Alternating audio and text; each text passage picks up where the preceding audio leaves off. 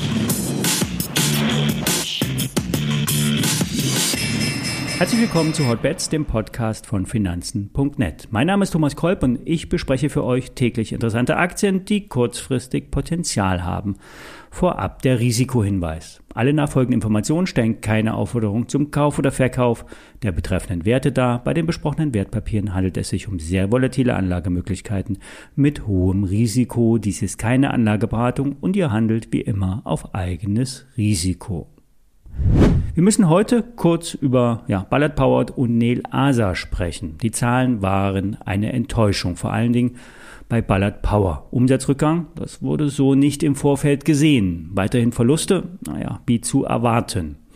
Die hohe Bewertung der Wasserstoffaktien lässt sich nur durch Wachstum rechtfertigen. Wenn nun dieses Wachstum nicht kommt, geht die Luft aus den Aktien. Ja, nur mit Fantasie und Versprechung lässt sich so ein Hype nicht ewig aufrechterhalten. Wenn es in der Aktie von Ballard Powered kurzfristig zu einer Erholung, Gegenbewegung kommen könnte, durchaus mal den Rebound für Verkäufe nutzen. Wenn die Aktie nach unten durchgeht, Reißleine ziehen. Bei der Nel Asa waren die Zahlen nicht ganz so schlecht. Es gab Wachstum, zweistellig, 24 Prozent, nur für die hohe Bewertung, für die Story zu wenig Wachstum. 7 Millionen Verlust. Ja, die Bewertung von Nähe liegt aktuell bei 3 Milliarden. Umsatzprognose ca. 100 Millionen und aufs Jahressicht weiterhin Verluste. Vor ein paar Monaten hatten die Analysten von Morgan Stanley noch Potenzial in der Aktie von Neil Asa gesehen. Im Best Case sogar eine Verdreifachung im Kurs. Äh, ja, darauf spekuliert.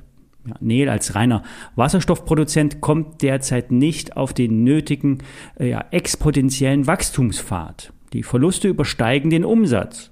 Für die Wasserstofffans kein Problem, für die Börse allerdings schon. Die Börse bestraft Nel Asa. Bei rund zwei Euro steht die Aktie.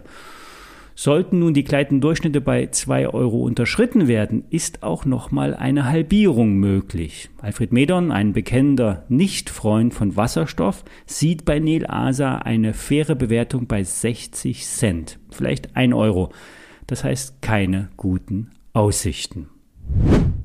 Einen neuen Wert packt Michael Schröder auf seine Nebenwerteliste. Es handelt sich um die LS Telcom. Die Aktie hat sich seit dem Vorjahr verdoppelt, könnte aber weiter steigen. LS Telcom ist ein Softwareanbieter für Monitoring-Systeme im Funknetzbereich. Themen sind hier 5G, Vernetzung von Maschinen, das Internet und die Kommunikation der Zukunft. Der Neuumsatz oder der zu erwartende Umsatz steigt aufgrund von großvolumigen Auftragseingängen aus dem Vorjahr deutlich an. LS Telcom hat ein nachhaltiges Geschäftsmodell, kann langfristig planen und ist weltweit aufgestellt. Die Investitionen in IT-Sicherheit oder in dem Fall Funksicherheit werden zeitnah zunehmen. 5G-Netze werden in Firmen, auf Flughäfen und in vielen Bereichen des öffentlichen Lebens aufgebaut werden und dafür bedarf es Steuerungssysteme und die bietet LS Telcom an. Ein Wert mit Potenzial, 10 Euro sind durchaus realistisch.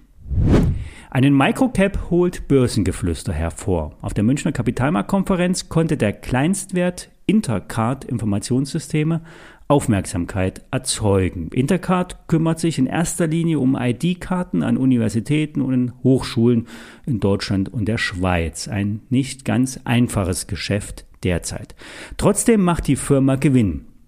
1,1 Millionen bleiben vor Zinsen und Steuern derzeit übrig. Der Vorteil von solchen ja, Kapitalmarktkonferenzen ist, dass vor allem kleine Firmen eine Bühne bekommen und dadurch interessante Dinge auch mal ausgeplaudert werden.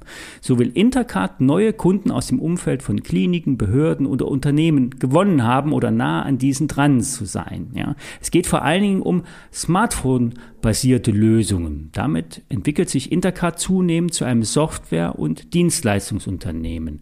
Mit äh, App-basierten Lösungen lassen sich zudem viel mehr Funktionen umsetzen, zum Beispiel im Bezahlbereich. Ja. Zum Beispiel der Einsatz bei E-Auto-Ladesäulen in Unternehmen oder auf dem Unigelände. Auch äh, interaktive Tools für die Zeiterfassung im Homeoffice sind hier im Portfolio. Das Geschäftsmodell ist durch diese neuen Anwendungen skalierbar. Das heißt, für jeden Euro Umsatz muss nicht immer gleich der gleiche Aufwand betrieben werden. Laufende Systeme erzeugen nur wenig zusätzliche Kosten und schlagen voll auf der Umsatzseite und schlussendlich beim Gewinn durch. Das Unternehmen wird aktuell mit rund 9 Millionen Euro bewertet. Das heißt, Fonds und größere Investoren meiden solch einen Wert. Einfach zu klein, zu illiquide. Für Intercut spricht die Story, die zu erwartet, das äh, neu, erwartete Neugeschäft ja, und auch die moderate Bewertung. Von Gerion Kruse äh, von Börsengeflüster bewertet diese Aktie aktuell mit der Einschätzung kaufen. Das war's für heute. Hört doch morgen wieder rein, wenn ihr mögt. Alle Details wie immer in den Show Notes. Aktuelle News und Story findet ihr auf finanzen.net.